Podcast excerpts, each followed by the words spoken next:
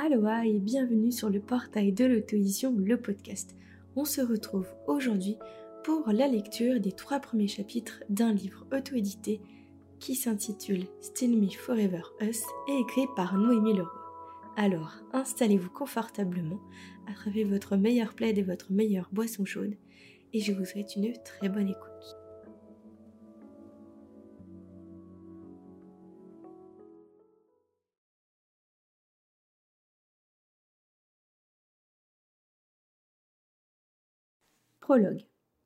Ils sont partout. Photographes, adorateurs, détracteurs, badauds, que sais-je encore, absolument partout.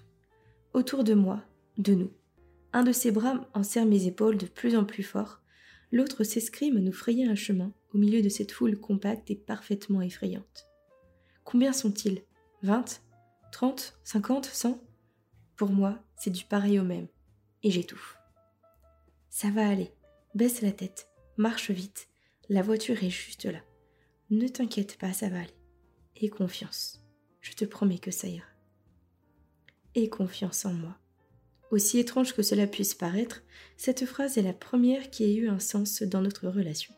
Il y a plusieurs mois, années, je n'arrive plus à réfléchir. La seule chose que je vois, là maintenant et qui me terrifie, c'est que tout a été révélé au grand jour, et que plus jamais je ne serai cette casquette de baseball noire ces lunettes dont tout le monde se demandait à qui elles appartenaient en réalité. Je voulais tellement que l'on ait encore du temps rien que tous les deux, du temps pour vraiment exister.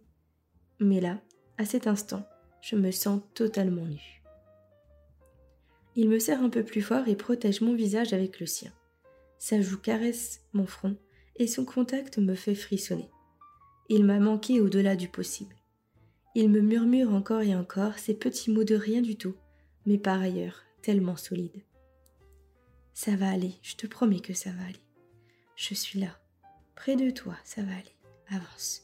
Plus que quelques mètres, Dana. La porte de la voiture s'ouvre, je m'y engouffre en quelques secondes. Les flashs m'aveuglent même au travers des vitres teintées. Je n'arrive pourtant pas à m'en détourner. Je les fixe comme hypnotisé. Arrêtez, laissez-moi. Pourquoi faites-vous ça? Qu'est-ce que vous voulez de moi? À cet instant, seule mon âme hurle. Moi, je suis muette, immobile, effrayée, paniquée et la nausée me gagne. Il s'assied à côté de moi, me prend la main puis tourne mon visage de force vers lui. Il plonge son regard dans le mien avec intensité. Ses sourcils sont froncés et sans le moindre mot, il me parle, me raisonne. Il a ce léger mouvement de tête de gauche à droite comme une négation pour m'empêcher de penser, de paniquer encore plus ou même de vomir. C'est bon, Byron, tu peux y aller, murmure-t-il à l'homme assis derrière le volant. Il ne détache vraiment son regard du mien que lorsque nous nous sommes engagés sur l'une des artères principales de la ville. Tout ce jeu de regard, c'est sa façon à lui de me communiquer sa force, celle qui me fait souvent défaut et qu'il a à revendre. Je pense qu'il est de loin le plus fort de nous deux. Il a toujours encaissé les coups du sort sans broncher, digne, fier et humble. Pourtant, à cet instant, il n'y a pas que moi qui suis triste et désemparée. Je lis en lui tout un mélange d'émotions. Déception, colère, tristesse, un certain dégoût aussi. Mais c'est sur mon visage que les larmes coulent à flot. J'essuie mes joues d'une main tout en tenant la sienne de l'autre. Je regarde défiler les rues, les immeubles, les gens de ce pays que j'aime tant et qui est un peu devenu le mien. Je suis en colère contre moi-même de tout ce désordre émotionnel. Il semblerait que je ne sois capable ni de me gérer, ni de tenir tête à l'invasion de ma vie privée. Comment ai-je fait pour en arriver là? Là où chaque jour passé loin de lui me semblait invivable, là où le mensonge est devenu comme une seconde nature, là où avoir sa main dans la mienne n'a aucun sens si je ne plonge pas mon regard dans le sien. Comment ai-je fait pour en arriver là? Là, aujourd'hui, un jour de novembre, j'ai quitté la France sous la pluie pour arriver à Los Angeles sous le soleil. Là, dans cette voiture noire aux vitres teintées qui nous emmène chez lui. Comment ai-je fait pour en arriver là? Là, à ce moment où ma vie n'a plus rien à voir avec ce qu'elle était. Là où le rêve et la réalité se bousculent, s'entrechoquent et finissent par se mêler. Lui, là-haut, dans sa sphère pailletée toujours en mouvement. Et moi, petite, française, sans histoire ni signe particulier d'un quelconque talent. Moi que rien ne prédisposait à être sous les feux d'aucune rampe, moi que la vie a décidé de ne pas épargner ces derniers mois. Je m'y résigne, il fallait bien qu'elle m'éprouve un jour, parce que depuis trente ans, elle ne m'avait rien fait d'autre que des cadeaux. Par pudeur, il tourne la tête vers sa vitre. Je pleure toujours autant sans arriver à me contrôler. La fatigue, le stress, la peur aussi. Tout ça me submerge, et c'est en silence, nos regards dans deux directions différentes mais les mains étroitement liées, que l'on se laisse conduire. Si j'avais su, si j'avais pu, aurais-je fait différemment?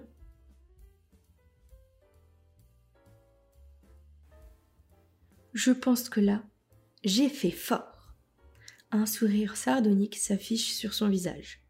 Un goût de victoire à peine teinté de regret, de peine ou de tout autre sentiment négatif face à cette action aux lourdes conséquences.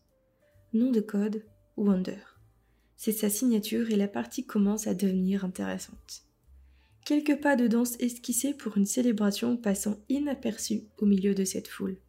Il ne faut pas grand-chose finalement pour faire venir les admirateurs les plus déterminés. Il suffit d'étudier les comportements humains. Les gens ont besoin de voir, près, toujours plus près. Il faut alors savoir s'en servir l'utiliser, ce besoin irrépressible de se mêler de tout et surtout de ce qui au fond ne les regarde pas. Mais pour eux, c'est le Graal d'avoir été là lorsque le secret a volé en éclats. Quel sentiment de puissance. Finalement, Wonder se glisse hors de la foule qui regarde, surexcité, la voiture s'éloigner. Twitter se ferme sur son téléphone après un dernier post, accompagné d'une photo on ne peut plus parfaite, du couple pris au piège bien malgré lui. Son sourire s'élargit un rire s'échappe même à la vue de tous ces likes et retweets qui font clignoter son téléphone à chaque seconde. Quelques personnes encore euphoriques se retournent et se joignent à son rire. Wonder les laisse à leurs émotions et pense Crédule et idiot que vous êtes, riez, riez, riez. Chapitre 1 Octobre 2023 Reconnexion. La vie nous réserve bien des surprises. Parfois, ce sont juste des petites choses qui rendent votre quotidien un peu moins monotone, un peu moins prévisible et qui vous apportent cette étincelle suffisante d'inconnu. Mais parfois, c'est comme une tempête ou un raz-de-marée qui balaye tout sur son passage et vous laisse fébrile. J'ai une vie des plus banales. J'habite un petit appartement dans Paris que je paye un prix presque raisonnable au vu de l'endroit où il se situe. Je travaille dans une entreprise de communication en tant qu'assistante c'est un vivier de compétences en marketing, communication ou accompagnement et gestion de carrière. Et ce n'est qu'une petite partie de ce que l'on propose. J'ai eu ce poste l'année de mes 28 ans en travaillant d'arrache-pied. Si je ne savais pas tout à fait quelles seraient mes attributions, je l'ai vite compris lors du second entretien qui s'est déroulé en anglais. Devant mon air quelque peu ahuri et ma légère perte d'assurance, ils m'ont expliqué qu'ils pensaient à moi pour assister le responsable de la branche anglo-saxonne de l'entreprise. J'ai souri bêtement, je pense. Je suis restée muette quelques secondes. J'ai dégluti et finalement engagé la conversation en anglais. Après plusieurs semaines sans sommeil, à ma grande surprise et mon immense joie, j'ai été prise. Je suis donc devenue l'assistante de Jean-Philippe Gandet. Les premiers temps, je me demandais s'il ne m'accordait aucune confiance ou bien s'il freinait des quatre fers parce qu'il ne voulait pas de moi.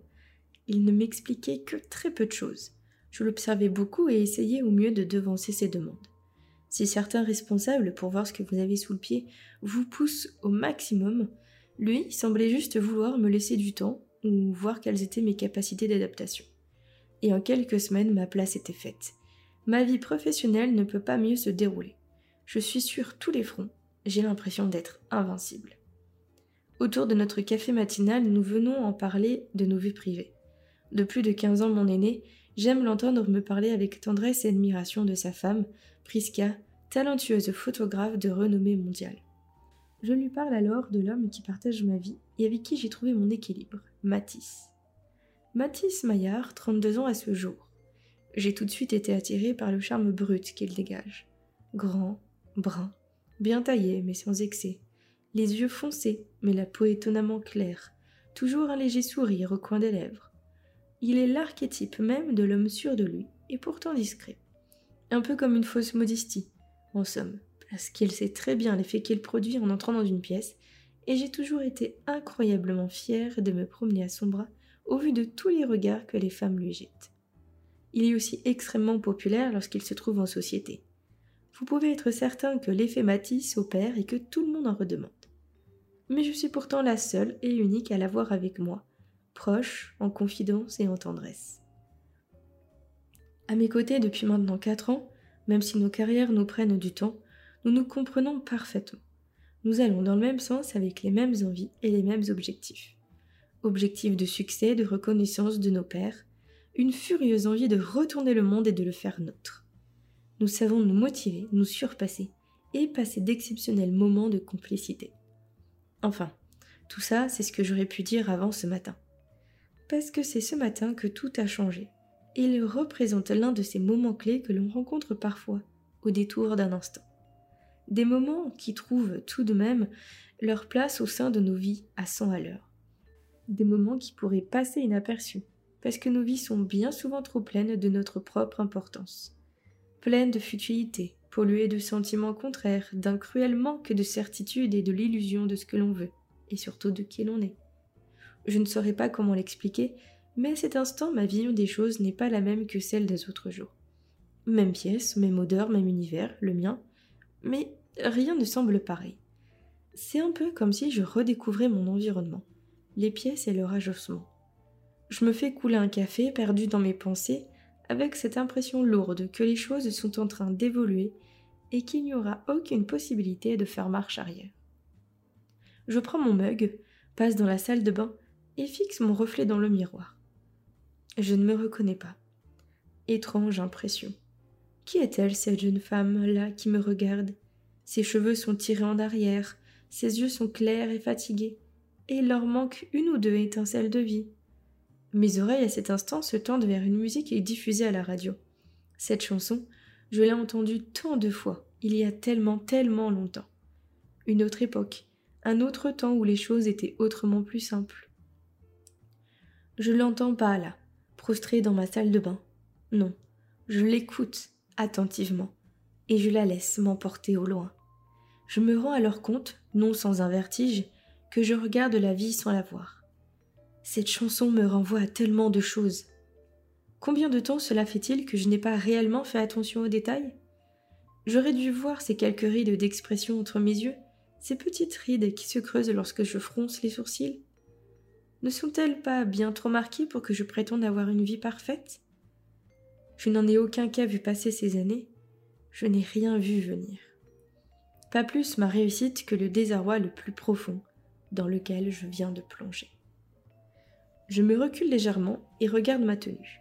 Cela ne fait-il pas des mois que je suis habillée pareil à quelques détails près? Un accessoire, une couleur? Le pire de tout, c'est que je n'y remédie même pas, malgré les remarques quotidiennes d'Helena, ma meilleure amie et voisine de palier. Elle ne se gêne pas pour me dire le fond de sa pensée, et ne fait qu'en rajouter lorsque ma cousine Fred se joint à elle.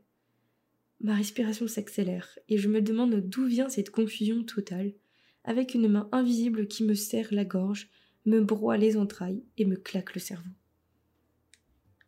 Comme une libération, la main s'éloigne d'un coup et libère ma gorge qui timidement émet un son, puis un autre. Je fredonne. Je la connais encore par cœur.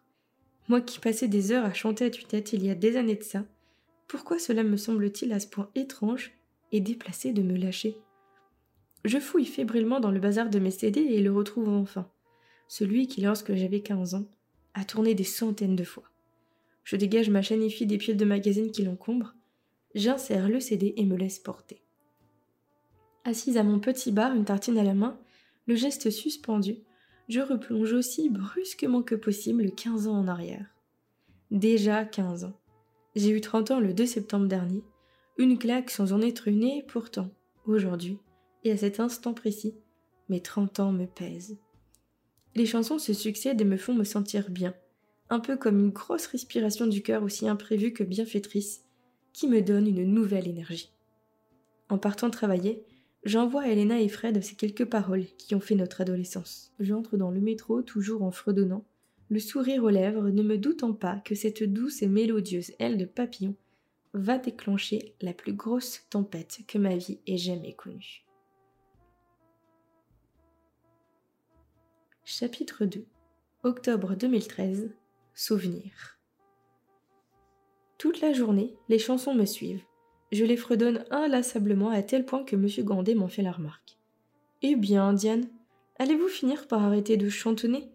Ce n'est pas que je n'apprécie pas votre voix, mais entendre des bribes de chansons, les mêmes qui plus est, depuis au moins trois heures, ça commence à faire long. Je suis désolée, monsieur, je ne m'en rends même pas compte. J'ai rien entendu ces chansons ce matin et depuis elles ne me quittent plus. Écoutez-en une franchement alors. Avec un peu de chance, je vais pouvoir passer le reste de ma journée avec au moins l'un des couplets entiers en tête. Il me montre mon téléphone. Eh bien, allez-y, qu'on en finisse une bonne fois pour toutes. Je le regarde, surprise, prends mon téléphone, le branche sur les enceintes de mon ordinateur et pars à la recherche de l'un des titres qui m'obsèdent. J'appuie sur Play et m'installe sur ma chaise, les yeux fermés. Lorsque je les rouvre, M. Gandet bat la mesure sur son bureau d'un air entendu en regardant par la fenêtre. Sa voix s'élève. C'est vrai que c'est un groupe vraiment talentueux. Il se redresse d'un coup sur sa chaise. Bien, maintenant qu'on a essayé de vous sortir ça de la tête, il serait plus que temps que vous m'attrapiez le dossier suivant. Vous n'êtes pas sans savoir qu'un très gros séminaire de deux semaines à Los Angeles se prépare pour le mois prochain.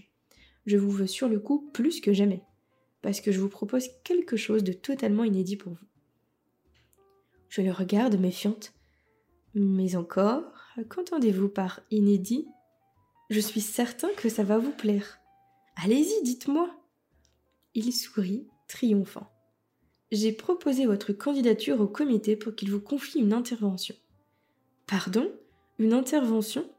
Vous voulez dire parler devant des gens? Plein de gens?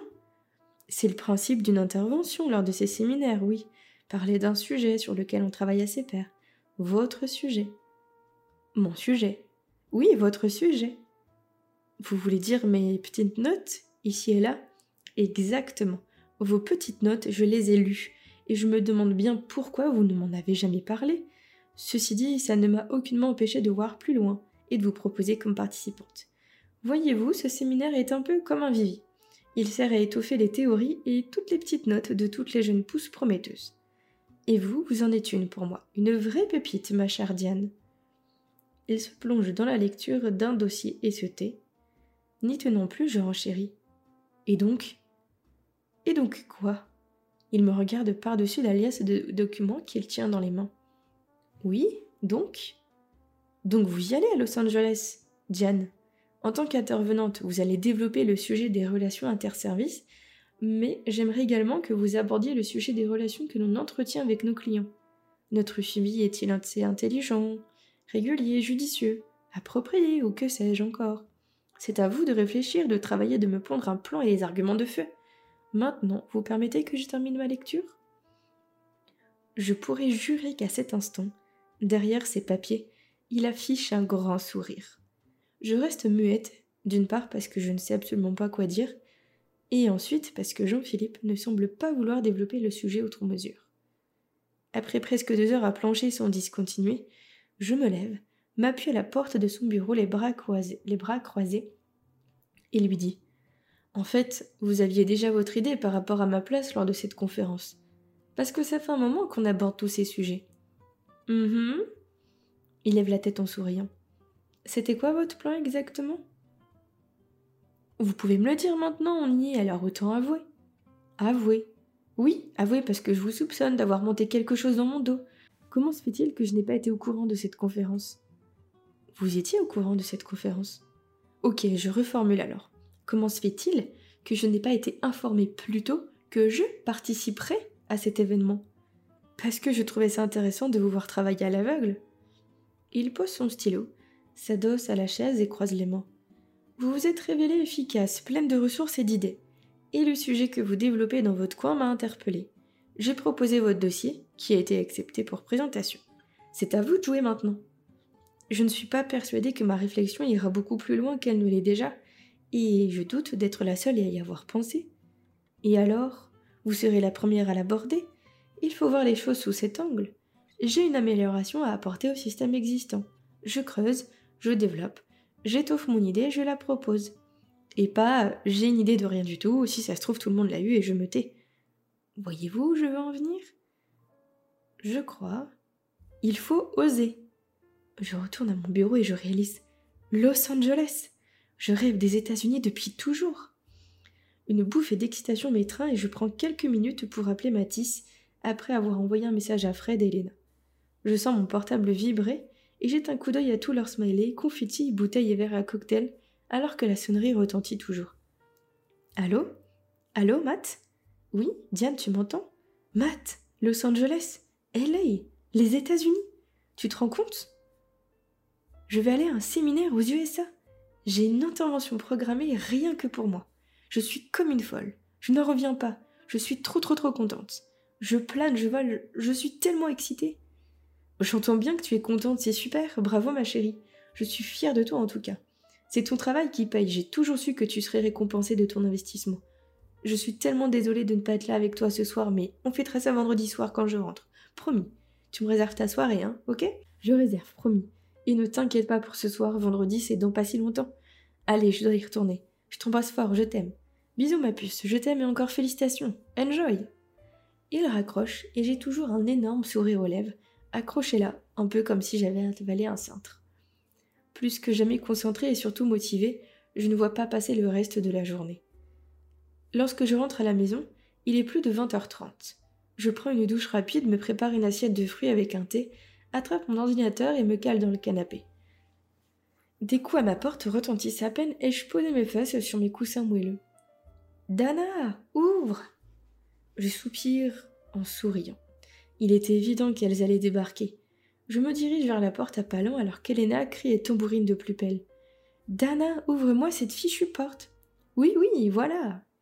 J'ouvre et deux furies se précipitent dans mon petit appartement, une bouteille de vin à la main. J'éclate de rire. Ok, on reste pas, Fred doit rejoindre son mari chéri. Elena regarde Fred en papillonnant des yeux. Un rencard de ouf, je crois. Et moi, moi j'ai un épisode de Grace qui m'attend. Ma vie est pathétique. Elle me regarde en souriant et agite la bouteille sur mon nez. Bon, tu nous les sors, tes verres? Parce que là, hey, baby, yeah Dana, c'est ouf, je suis trop trop contente pour toi. On veut plein de photos, des détails du frisson et un extrait de ta vie américaine. Et bien entendu, si tu as vu de beaux mâles. Fred? Bah, quoi, c'est vrai, non, Elena? Je plus sois.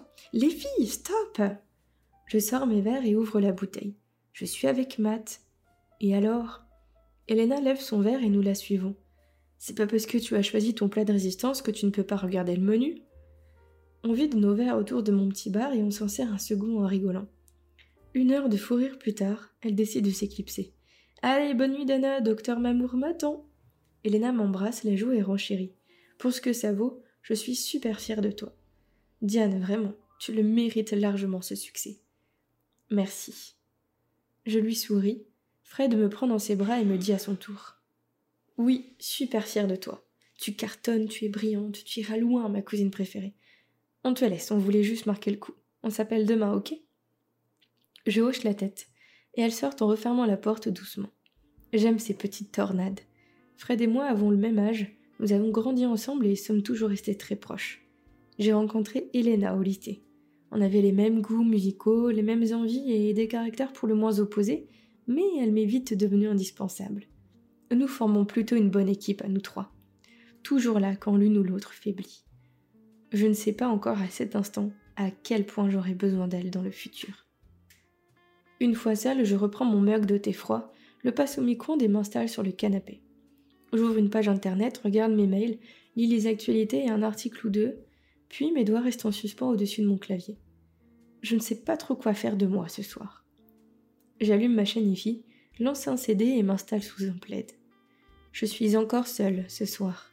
J'essaye d'appeler Matisse, mais il ne me répond pas. Encore une fois. Je suis presque choquée de cette pensée qui s'est imposée à moi toute seule. Encore une fois. Une première soirée remplie de doutes nouveaux.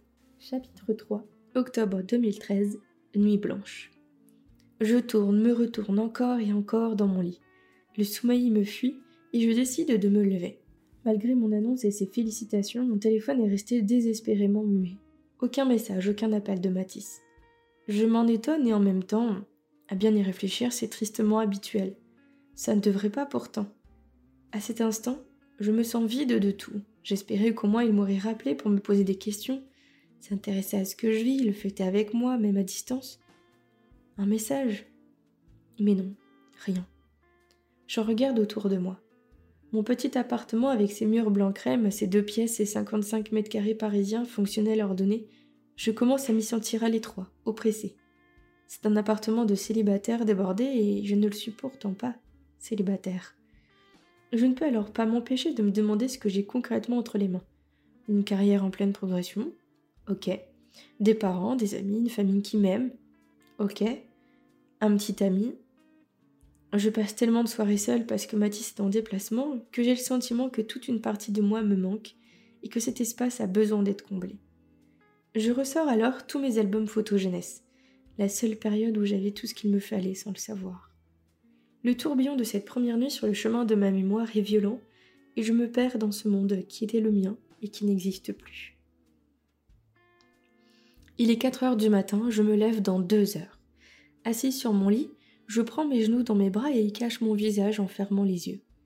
Les images défilent et me reviennent en de violentes vagues. Le lycée, ma chambre, mes rêves, surtout mes rêves et ce que j'aurais voulu avoir construit à mon âge et que je suis encore loin d'avoir. Je me lève d'un bond et fonce dans la salle de bain. J'allume la lumière et me regarde dans le miroir. Les larmes viennent aux yeux. J'ai trente ans. Trente ans, bordel. Je me claque les joues de mes mains pour me réveiller. À cet instant, je me sens vieille alors que dans ma tête, je n'ai pas trente ans. Loin de là. Je ne suis même pas encore adulte. Je ne veux pas l'être, ou peut-être ne le serais-je jamais vraiment si ma vie reste telle qu'elle est. Cette nuit, plus que jamais, je sens que certaines choses qui étaient normales, il fut un temps, ne le sont à présent plus. Les limites, les frontières se meuvent et évoluent en même laissant apeuré et fragilisé. On attend de moi que je me fixe, que Mathis me demande un mariage. On nous parle de maison en banlieue et d'enfants aussi. Je panique là dans ma salle de bain. Mon cœur s'emballe jusqu'à l'explosion. Je l'entends crier dans mes oreilles. Ça tape, ça bourdonne, ça me fait mal, tout autant que ces pensées qui m'assaillent encore et encore. Je ne veux pas de tout ça, pas comme ça. Pas de fiançailles, pas de mariage, pas d'enfant. Que deviendrait-il faire au milieu de ce chaos? Je ne suis pas prête, et je suis surtout intimement convaincue que tout ça, là, ce déballage de réussite, d'absence sentimentale et de solitude, n'est pas ma vie. Matisse. Son visage tourne et retourne dans ma tête, à m'en donner la nausée, et une pensée s'insinue en moi. Quelqu'un me parle, me murmure. Il n'est pas fait pour toi. Pas fait pour toi. Je ne veux pas l'écouter, je prends ma tête dans mes mains et serre le plus possible à m'en faire mal. Tout à coup, c'est comme si mon esprit quittait mon corps. Je n'entends plus rien et me vois assise dos au mur frais de la salle de bain, à fixer le plafond en pleurant. Je pleure comme je n'avais plus pleuré depuis bien longtemps. De grosses larmes lourdes, chaudes, abondantes qui ruissellent le long de mes joues, le long de mon cou. Un flot qui ne semble pas vouloir s'arrêter, Jamais. Libérateur et assassin. Je fais fausse route, c'est certain. Au loin, mon téléphone sonne. Il est 6 heures. Il faut que je trouve le courage d'aller le chercher et de l'éteindre. Au bout de quelques minutes, l'alarme s'acharnant toujours, je me lève d'un bond, tellement vite que la tête me tourne. Je vois du noir et quelques étoiles. Je m'accroche à la porte le temps de retrouver mon équilibre. Puis, je me précipite sur ce maudit réveil et l'éteins. Enfin. Je n'ai pas le choix. Je dois aller travailler. La douche s'occupe de remettre quelques idées en plus ou moins en place, mais le mal est fait. Il faut absolument que je me ressaisisse car je suis en train de vivre l'un des plus grands moments de ma jeune carrière. Je vérifie une dernière fois mon maquillage et ma tenue avant de partir. À part des yeux un peu fatigués, je suis présentable. Je mets mon café dans ma tasse thermos, prends mon manteau au vol et deux minutes plus tard, je marche vers le métro dans l'air froid de cette fin d'octobre. J'écris un message à Elena et Fred. Nuit compliquée, ça ne va pas. Dispo plus tard Au moment de l'envoyer, je ne le fais pas et l'efface. Je n'ai pas le courage d'en parler pour l'instant. Peut-être plus tard. Lorsque j'arrive, plusieurs de mes collègues m'interpellent, me posent des questions sur différents dossiers sur lesquels nous travaillons de concert. Je m'entends répondre, sourire, promettre des retours rapides, un café plus tard dans la matinée, un verre un soir dans la semaine. Comment ma vie sociale peut-elle être aussi simple, alors que ma vie personnelle se trouve prise dans un piège qui semble sans issue? Au bout de vingt longues minutes, bien trop longues au vu de mon état, j'arrive à mon bureau. Priska Gandé est avec son mari, assise sur son bureau. Ils discutent. J'aime beaucoup cette femme. Elle a un immense talent et travaille avec notamment beaucoup d'artistes de toutes sortes et de toutes nationalités. Je rêve secrètement de poser pour elle un jour, rien que pour me voir sublimée par son travail. Nos regards se croisent. Elle embrasse son mari, vient vers moi et me prend par le bras. Jean-Phi, je te l'emprunte un petit quart d'heure, ok? Fais donc, chérie, je t'en prie. Il se replonge dans la lecture de ses mails et mes mots du matin. Un autre café, Diane? me dit-elle en me voyant secouer légèrement mon thermos devant moi avec les yeux pleins de regrets. Avec grand plaisir, oui. Tout va bien? On s'installe à une petite table dans la cafétéria après s'être servi deux grandes tasses d'un café bien fort. Ils ne savent pas le faire autrement ici. Et si d'habitude le goût amer me fait tiquer, aujourd'hui je le bénis. Je n'ai pas dormi pour être franche. J'étouffe un bâillement. Ne dites rien à votre mari surtout. Il m'a confié un gros travail et je ne dois pas le décevoir. C'est ma carrière qui est en jeu et la sienne prendrait un sacré coup si jamais je n'assurais pas. Ne vous inquiétez pas, je ne dirai rien. Vous avez de la chance cependant parce qu'il ne fait jamais attention à la tête de ses collaborateurs. Avec lui, c'est l'efficacité qui prime. Et ne vous en faites pas pour sa carrière, ceci dit. Elle est toute tracée. Elle laisse quelques secondes avant d'enchaîner. Vous méritez largement l'attention que l'on vous porte. Cette envie qu'il a de vous mener vers le haut, c'est parce qu'il a confiance en vous et qu'il voit que vous avez un réel potentiel pour faire autre chose que de l'assistanat. Mais chut, je ne vous ai rien dit. Elle me fait un clin d'œil. L'avenir nous le dira. L'avenir. Je plonge mon regard dans ma tasse et recommence à me perdre dans les méandres de mon esprit. C'est l'avenir qui vous a empêché de dormir cette nuit, sans vouloir me mêler de ce qui ne me regarde pas. C'est l'avenir, le passé aussi. C'est un peu tout en fait. J'ai une sorte de rappel à l'ordre et je me suis mise à penser à ce que je voulais lorsque j'étais plus jeune. Même si on ne peut pas prendre pour argent comptant ce qu'on voulait à cette époque, je me suis pourtant rendu compte que je suis passée à côté de beaucoup de choses. Des choses qui me paraissaient pas essentielles hier, mais aujourd'hui, oui. Je ne sais pas si ça a du sens que je vous raconte. Si, si, ça a du sens. Beaucoup de sens même. Grandir, c'est souvent mettre de côté certains de ses rêves, voir tous ses rêves ou une partie de chaque pour en réaliser d'autres, ou bien juste passer entre les gouttes et faire de sa vie, faire sa vie sans plus de vagues. Vous voyez, je ne suis pas d'accord avec vous. Il ne faut jamais dénigrer vos rêves de jeunesse, parce que si vous ne les aviez pas eus, vous n'en seriez par là aujourd'hui. Accomplis ou non, ils font partie de vous. Ils vous ont parfois donné la force de continuer, parfois ils vous ont fait pleurer. On essaye toujours d'une façon ou d'une autre d'accomplir tout ou une partie de ses rêves. Ce serait bien triste de tout abandonner et au nom de quoi ou de qui le devrions-nous? Petit à petit, nous n'utilisons plus le terme de rêve mais plutôt celui de projet. C'est un peu plus terre à terre, un peu plus adulte, mais ce n'est mais c'est ni plus ni moins la même chose avec un soupçon de sérieux en plus, vous diront certains. Je trouve que pour ma part, ce n'est que se voiler la face sur la réalité. Je n'ai jamais voulu abandonner mes rêves, j'ai voulu mener à bien tous mes projets voyager, photographier, me marier aussi. Et lorsque je regarde ma vie aujourd'hui, vous voyagez, vous photographiez et vous êtes marié. Je souris timidement en reportant mon attention sur la tasse. Son regard perçant me donne l'impression qu'elle lit en moi et scanne mes émotions. Exactement. Alors oui, ça n'a pas été tous les jours facile. Oui, j'ai eu de gros moments de doute et de galère. Mais à chaque fois que je me rappelais que ce projet était aussi mon rêve, alors tout me semblait plus clair. Pas plus facile, loin de là, mais plus supportable. Parce que quoi de plus beau que de réaliser ses rêves? Un jour, vous aussi, vous arriverez à faire la distinction et à vous accrocher à ce qui, ce qui a le plus de sens. Rêve ou projet? À vous de décider quel est le terme qui trouvera le plus de résonance tout au fond de vous. Si je peux vous donner un conseil, exploitez chacune de vos failles et ne laissez plus la place aux doutes et aux idées laissées en suspens. C'est un processus aussi salvateur que violent. Mais au bout du compte, c'est de là que viendra votre force et c'est là que vous s'y retrouverez en tant que personne à part entière. Elle fait une pause en me regardant, tranquille et souriante, comme s'il était toujours aussi simple de donner une leçon sur la vie. En attendant, allez retrouver mon mari qui l'exploite votre potentiel à son maximum. Elle me laisse là, ma tasse à la main et un léger sourire sur les lèvres. Tout ce qu'elle vient de me dire a du sens, beaucoup de sens, et me donne de l'espoir. Mon cas n'est a priori pas perdu. J'ai du potentiel, voilà de quoi me remettre plus ou moins de ma nuit. Les démons ne sont cependant pas bien loin, mais les questions ne me font plus vraiment peur. J'affronterai toutes les étapes jusqu'à trouver mon chemin, où qu'il soit.